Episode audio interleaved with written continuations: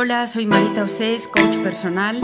Mi trabajo consiste en acompañar a las personas en el proceso de conectar consigo mismas y ser fieles a aquello con lo que conectan, es decir, a su esencia, para desde ahí enfocar cualquier cuestión que pueda afectar a sus vidas. Bienvenidos al Espejo, una serie de podcasts mensuales en los que deseo compartir aprendizajes que me han resultado esenciales para estar a gusto conmigo y con la vida.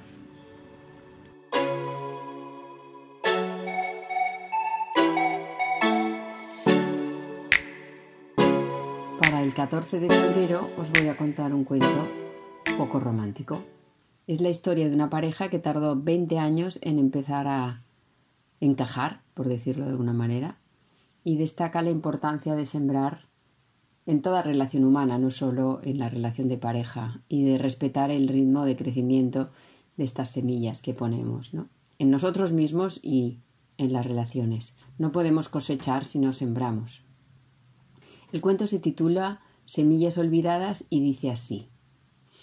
Érase una vez una pareja como tantas otras, que un día tuvo un encuentro sexual lúcido y amoroso, sin lastres por el pasado, sin expectativas de futuro, en el cual lo único que se ventiló fue el deseo y una ansia de comunicar lo que es difícil de expresar con palabras.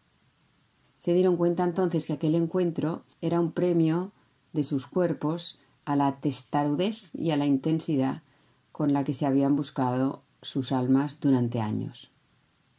Con anterioridad habrían librado muchas batallas, armados hasta los dientes, en realidad más para defenderse que por afán de atacar, hasta que descubrieron que para que se diese una conexión verdadera había que rendirse, atreverse a deponer las armas y enfrentarse desnudos y solos a las miserias y a las pasiones. Al inicio de la relación solo veían en el otro lo que deseaban ver, lo que deseaban encontrar, y claro, se daban de narices una y otra vez con la realidad, hasta que dejaron de imaginar a la pareja con la que habían soñado y empezaron a apañarse con lo que tenían a su lado desde el principio. En un alarde de realismo se dijeron vale, con esto cuento y con nada más. Y pronto se dieron cuenta de que no era poco, a esto se añadían unas ganas de ambos de ir más allá de sus propios límites, lo cual fue de mucha ayuda. Renunciaron en serio y para siempre a las quimeras y descubrieron las posibilidades de lo que ya había. En realidad, maduraron. Madurar es descubrir, en lo poco o lo mucho que tenemos, un potencial ilimitado. Y a continuación, arremangarse y hacerlo fructificar, superando unas veces la pereza y otras la impaciencia. Ella buscaba al otro, se buscaba a sí misma, cuando no se encontraba le culpaba, cuando encontraba algo que no le gustaba también le echaba las culpas, y los dos, en lugar de reírse de esos desencuentros, de las decepciones, de las distancias que traen consigo estas búsquedas, que en su caso fueron muchas, se los tomaban en serio y petrificaban algo que con una risa sana y compasiva se habría disuelto en la nada. Pero no se habían reírse de su sombra y se quedaban enrocados en esos enfados.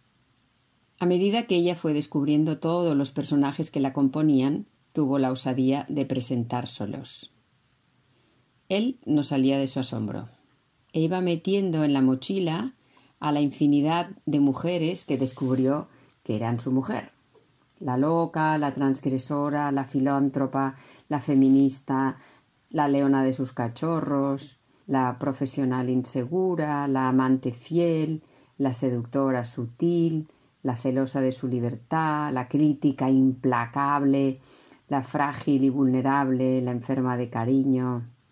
En algún momento, tal vez, él habría preferido no conocerlas a todas, honestamente, lo abrumaban. Seguro que habrían tenido menos encontronazos y se habrían ahorrado algunas batallas desagradables, pero la suya habría sido una paz ficticia. ¿Por qué tenemos que guardar acurrucada una o varias partes de nuestro ser que son tanto o más nuestras como aquella con la que nos identifica nuestra pareja? Él que era pragmático, abandonó su sistema de etiquetaje de las personas porque no le funcionaba con su chica y aceptó que su pareja, como todo hijo de vecina, contenía en sí una hermosa o insufrible colección, colección de paradojas. Y también descubrió que que le pareciera hermosa o que le resultara insufrible dependía exclusivamente de cómo él se la miraba, con rigor, con humor, con cariño, con impaciencia, con confianza, con miedo. Y aprendió que esa mirada le definía a él y no a ella. Se sentía mucho más simple y se hallaba muy cómodo con la imagen que se había construido de sí mismo. Pero ocurrió que ella se negó a comprarla esa imagen. Ella no se había casado con un personaje reluciente, sino con un hombre de carne y hueso, al que creía amar, y se dispuso a darle a conocer los aspectos de sí mismo que desconocía. El torpe, el líder que se convertía en dictador, el niño desangelado, el reprimido, el vividor, el protector, el impaciente, el salvador, el intransigente, el amante liberado, el honesto, el compañero fiel.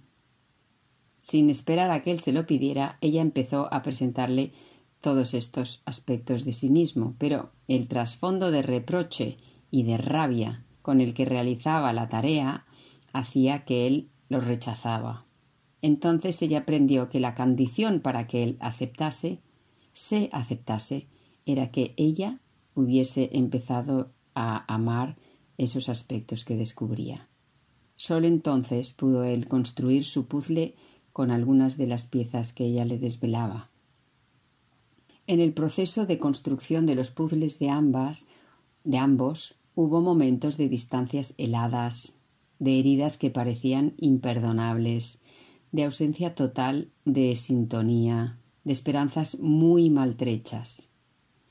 La temida sensación de haberse equivocado y junto a esta sensación la convicción de que no estaban juntos por puro azar y que juntos podían ser mejores si se concentraban más en lo que les unía que en lo que los separaba.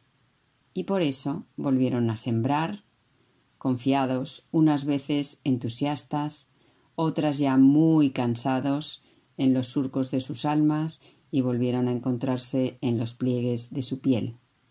Ahora, veinte años después, cosechan semillas que tenían olvidadas. Y como siempre, atrévete a soñar, camina hacia tus sueños, pero sobre todo disfruta del camino.